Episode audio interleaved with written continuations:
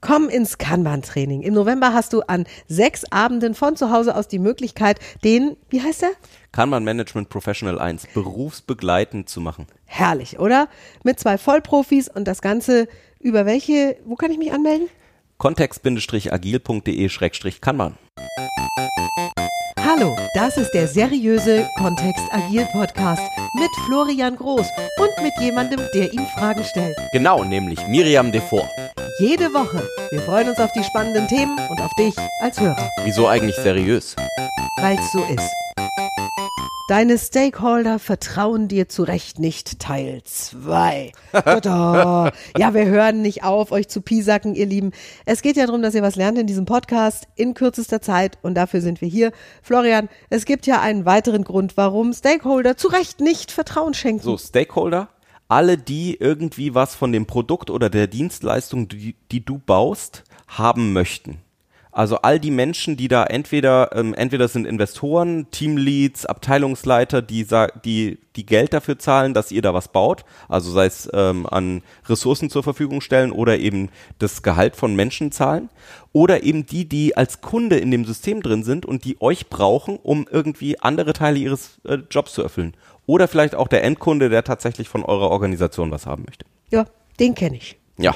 Ansonsten ja nicht so viele davon. So, einer der Gründe und der, den wir heute in dieser ähm, Episode besprechen möchten, ist einer, ähm, und deswegen, ich bin super froh, Miriam an meiner Seite zu haben, hm. weil sie als Profiverkäuferin im Fernsehen eben Dinge verkauft an mit unglaublichen Stückzahlen pro Sendestunde, mit unglaublichen schon, ja. ähm, äh, auch Werten pro Stunde, seit vielen Jahren schon. Und ähm, es ist kein Problem, dass wir nur im agilen Arbeiten haben, sondern es ist tatsächlich ein Verkaufsproblem in meiner Welt. Mhm. Es sind nämlich die langen Wartezeiten. Wenn ich als Kunde einen Wunsch habe, an, sei es ein Product Owner oder ein Produktmanager, Manager, ein IT-Projektleiter, und ich weiß als Kunde, ich habe vielleicht schon so ein bisschen Erfahrung, dieser Wunsch sollte eigentlich, also von der Umsetzungszeit her, reden wir da vielleicht über drei Wochen, in denen so ein Team daran arbeitet. Wenn wir jetzt ein sieben, ähm, sieben Köpfe Team haben, also sieben äh, Manntage pro Tag, 35 Manntage in der Woche, sagen wir drei Wochen, so 100, da fließen so 100 Arbeitstage rein oder so, dann ist dieses Ding erledigt. Ja? Oder 200. Und wir wissen das. Und dann wissen wir, ja, okay, wie lange darf das dauern bei der Anzahl an Menschen, die wir bei uns haben? Vielleicht einen Monat oder zwei Monate könnten wir vielleicht noch vertragen. Nur jetzt habe ich die ersten Schätzungen bekommen und zwölf Monate oder es könnt ihr nächstes Jahr haben oder wir wissen es noch gar nicht genau. Solche langen Liegezeiten. Eigentlich sind es nur drei Wochen und plötzlich sagen die mir, ja, in zwölf Monaten kommt's. Oder ich habe was abgegeben und nach zwölf Monaten ist es jetzt endlich gekommen und ist nicht das, was ich wollte. So, wie ist es jetzt beim Verkaufen, Miri? Du, es bleibt eine Herausforderung. Wir sollten das tunlichst vermeiden. Wenn ich den Versandhandel betrachte, da wird mhm. es ja sehr genau gemessen, also das Verhalten von Kunden innerhalb dieser Lieferzeiten, die es einfach gibt. Also wenn ein Kunde im Versandhandel was bestellt, dann geht es ja bei so Riesenhäusern wie Amazon, geht es mittlerweile rasend schnell. Das wäre ja früher undenkbar gewesen, als es noch Kataloge gab aus Papier und wir, eine Woche war fein. Ne? Wenn es nach einer Woche geliefert war, das Produkt war super. Heute ist ja so 24 Stunden sind schon, sind schon lang. Also, was, die brauchen noch eine Nacht dazwischen? Wenn ich es morgens bestelle, könnte es doch abends schon da sein. Und manche Versandhandel kriegen das echt auch schon fast hin. Also die Kunden werden auch dazu erzogen, dass sie immer kürz, mit immer kürzeren Wartezeiten rechnen für das Ausliefern des Produkts. Und wenn wir das jetzt ähm, in Statistiken messen, dann sehen wir, dass diese Erziehung hin zu kurzen Wartezeiten auch dazu führt, dass ein Retourenrisiko, also dass der Kunde das Produkt dann gar nicht mehr haben will, was er bestellt hat, das wird immer größer, je länger der darauf warten muss. Es gibt so ein paar Ausnahmen und da bemerken wir schon, das wird immer wieder kritisiert. Florian und ich haben uns zum Beispiel mal für dieses sehr teure Gerät in der Küche entschieden, das wir auch sehr lieben, das bei uns steht und das für uns kocht, der Thermomix. Wir hatten damals schon extrem lange Lieferzeiten. Ich meine, da ging es um drei Monate, als mhm. wir bestellt haben. Und die sind mittlerweile noch länger, weil so viele Leute den haben wollen und Thermomix im Moment nicht weiß, wie sie das so schnell mhm. herstellen sollen. Und dann sind wir ja auch in so einer Klasse, ne? Auch wenn ich mir einen neuen Lamborghini kaufen würde oder einen Ferrari mhm. kaufen würde, da warten Menschen ja möglicherweise Jahre drauf, so ein E-BMW, ähm, all, all solche Dinge, da sind extrem lange Lieferzeiten mhm. drin. Das heißt allerdings auch, dass ich bei, beim Kunden eine extreme Begeisterung haben möchte, da für dieses Ding zu werben. Bei den meisten Prozessen, die innerhalb einer Unternehmung laufen oder einer Organisation laufen, ist das anders. Also wenn ich in meinem Fachbereich eben Leute habe, die mit meiner Software zum Beispiel arbeiten müssen, das ist ja ein Bereich, in dem ich viel auch äh, einfach beratend unterwegs bin, die haben ja jeden Tag das Problem. Da ist es ja nicht so, bei, bei dem Thermomix oder bei dem Lamborghini, da habe ich ja eine, Alt, eine Ausweichlösung. Also möglicherweise steht eben schon ein, ein, kleinerer oder ein toller Wagen auch schon bei mir auf dem Hof und das ist der, mit dem ich fahre. Und kochen kann ich auch und ohne. Und kochen können wir genau. auch ohne. So, äh, das heißt, es ist auch zu überbrücken. Nur ähm, oftmals ist es ja so, dass eben was nicht zu überbrücken ist bei der Lieferung, die wir in einer Organisation an gewisse Kollegen haben. Also die können was nicht tun. Ich erinnere mich da ähm, ans letzte Jahr, da ging es viel um Marketingkampagnen, die liefen, ähm, wo Masch Machine Learning mit drin war, wo eine bestimmte Plattform eingebaut werden durfte, wo die Kollegen aus dem Marketing und Vertrieb jeden Tag gesehen haben, dass sie Geld auf der Straße liegen lassen und die IT-Organisation nicht in der Lage war, dieses Ding schnell genug zu liefern. Und es war völlig unverständlich für die Kollegen aus Marketing und Vertrieb, wieso das so lange dauert.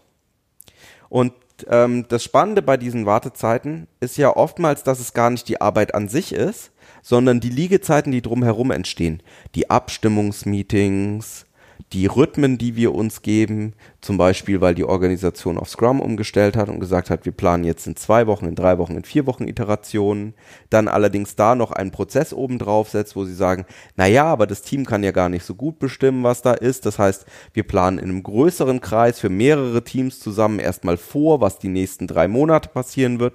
Und dann arbeiten die das ab. Und plötzlich habe ich, wenn ich in diesen Teil, in, wenn ich in diese Iteration in so eine größere Etappe nicht reingekommen bin, ähm, die dann drei Monate einfach geplant geht, dann warte ich ja möglicherweise, wenn mein Ding einfach eine Weile geht und ich in der nächsten auch ein Stück weit run runterrutsche, dann warte ich einfach mal vier, fünf oder sechs Monate drauf, bis meine Software oder mein Liefergegenstand eben da ist. Das passt ja überhaupt nicht mehr zu der Welt, in der wir da draußen sind.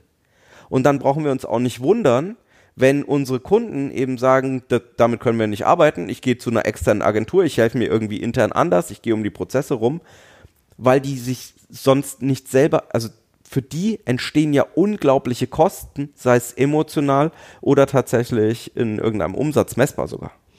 So, und wenn wir jetzt den Grund wissen, also diese langen Lieferzeiten, was ist denn dein, deine Idee für, wir, wir beschleunigen das oder was sollten. Dann sind wir am Kern der Agilität dran. Also dann sind wir tatsächlich da dran, äh, deswegen ist es ja auch der Kontext Agil Podcast. Das ist das, was, ähm, was eigentlich gewünscht ist, dass wir eben kurze Planungszyklen haben und dann dürfen wir eben auch mit unseren Stakeholdern häufiger in die Interaktion reingehen und ihnen einfach klar machen, ähm, was ist das, was wir tatsächlich jetzt liefern können. Das passt natürlich nicht zusammen damit, dass wir langfristige Commitments auf die nächsten zwei Jahre machen. Manchmal ist es ja so, dass wir nur noch auf Sicht segeln also bewusst auf Sicht segeln, weil die Konkurrenz inzwischen ja auch schon so stark geworden ist und auch super schnell auf den Markt reagiert. Dieses Jahr ähm, ein, ein super Beispiel ist diese Mehrwertsteuersenkung. Ja, davon, also wenn dein Planungshorizont bisher zwei Jahre, drei Jahre oder fünf Jahre war und du gesagt hast, ja gut, also die 16% Mehrwertsteuer, wir setzen die um in 2024, dann hätten alle nur gelacht. Das funktioniert leider einfach nicht mehr. Oder Gott sei Dank, weil das natürlich auch dazu führt, dass wir mit unseren Stakeholdern äh, reden können und diese Liegezeiten einfach verkürzen dürfen. Also die verstehen das inzwischen auch. Gerade dieses Beispiel mit der Mehrwertsteuersenkung. So, das heißt, weniger anfangen, weniger irgendwo Listen aufbauen und flexibler, kurzfristiger entscheiden, möglichst die Systeme so bauen, dass wir zu häufigen und, und kurzen Intervallen eine Entscheidung treffen können, was ist das nächstwichtigste, was wir jetzt anfangen können. Und dabei unterstützt ja. dann zum Beispiel Kanban, dabei unterstützt auch Scrum, wenn wir bestimmte Scrum-Implementierungen anschauen. Nur immer dann, wenn, äh, wenn in so einer Implementierung jemand sagt, naja, dann treffen wir uns halt im Sechs-Wochen-Rhythmus oder im Acht-Wochen-Rhythmus und entscheiden, was in der nächsten Etappe passiert, dann werd bitte hellhörig weil deine Stakeholder trauen dir an der Stelle zu Recht nicht. Wenn etwas nur drei Wochen dauert und du brauchst sechs Monate oder zwölf Monate zur Auslieferung, das ist einfach nicht verständlich. So, guck mal, jetzt ist der Florian mal richtig, jetzt hat er mal den Finger gehoben, jetzt ne, einmal stramm gestanden und es ist ja auch viel Wahres dran. Das heißt, wir geben euch hier wertvolle Hinweise für, wie könnt ihr es denn noch besser machen und vielleicht gibt's ja doch und da dürfen Hoffnung. wir dann in deinen Kontext reinschauen. Ein Silberstreif am Horizont. Wir machen noch eine Folge damit, habe ich mir gerade überlegt. Hm, dann bis zur nächsten Folge. Genau, bis dann, tschüss. Danke fürs Zuhören. Wenn du Fragen hast, schreib sie gerne an info at kontext-agil.de. Bis nächste Woche. Miriam und der Florian.